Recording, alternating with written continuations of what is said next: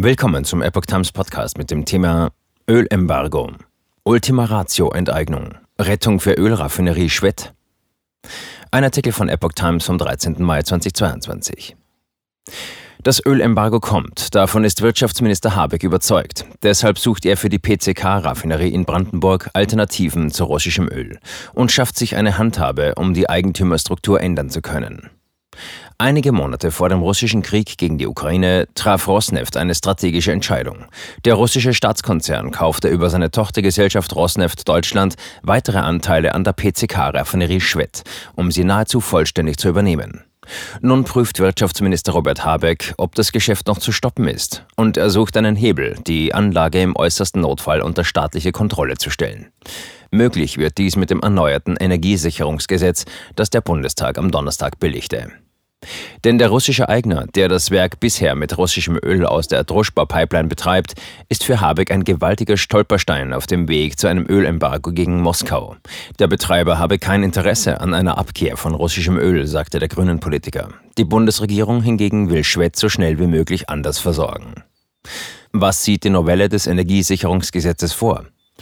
Wenn die konkrete Gefahr besteht, dass ein Unternehmen seine Aufgaben nicht erfüllt und eine Beeinträchtigung der Versorgungssicherheit droht, kann es mit dem reformierten Gesetz vorübergehend unter Treuhandverwaltung gestellt werden. Um die Versorgungssicherheit zu gewährleisten, wird bei Unternehmen der kritischen Infrastruktur als Ultima Ratio, also als letztes Mittel, auch die Möglichkeit einer Enteignung geschaffen. Des Weiteren wird die Möglichkeit für Preisanpassungen bei verminderten Gasimporten vorgesehen. Wieso braucht Habeck diese Novelle? Die Energieversorgung gehört wie zum Beispiel auch Krankenhäuser zur kritischen Infrastruktur. Das heißt, sie hat für das tägliche Leben eine besondere Bedeutung, ohne sie läuft fast nichts. Aber hier agieren nun mal private Unternehmen, auf die der Staat nicht einfach zugreifen kann. Heikel wird es, wenn bei Energiekonzernen wie Gazprom und Rosneft auch der russische Staat auf dem deutschen Energiemarkt mitmischt. Seit Russlands Einmarsch in die Ukraine wachsen die Sorgen, dass der Kreml dies als Hebel nutzen könnte, um die Energieversorgung Deutschlands zu gefährden.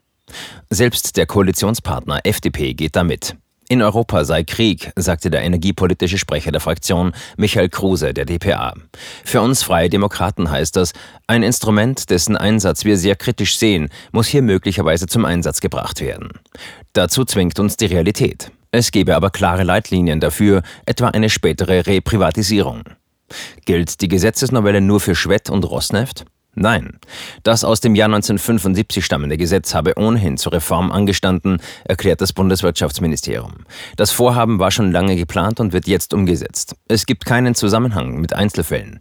Zudem gehe es bei der Reform auch um andere Punkte. Wie sind die Besitzerverhältnisse bei PCK? Rosneft hält die Mehrheit und will sie weiter ausbauen. Mit dem Kauf weiterer Anteile des Miteigentümers Shell will Rosneft die PCK-Raffinerie zu 91,67 Prozent unter seine Kontrolle bringen. Das Bundeskartellamt hat dies geprüft und Ende Februar genehmigt. Dabei habe es 0,0 Verhaltensspielraum gegeben, weil die Übernahme wettbewerbsrechtlich unproblematisch gewesen sei, sagt ein Behördensprecher.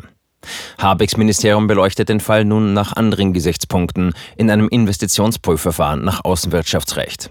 Zum Stand sagt das Ministerium nichts. Vorerst gilt die bisherige Eigentümerstruktur.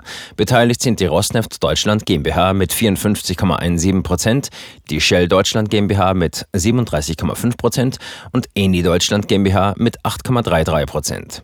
Shell hat deutlich gemacht, dass es seine Anteile an der PCK nicht an Rosneft Deutschland verkaufen wollte, sondern an die österreichische Alkmene. Rosneft habe aber sein vertraglich zugesichertes Vorkaufrecht ausgeübt. Was möchte die Geschäftsführung vom PCK?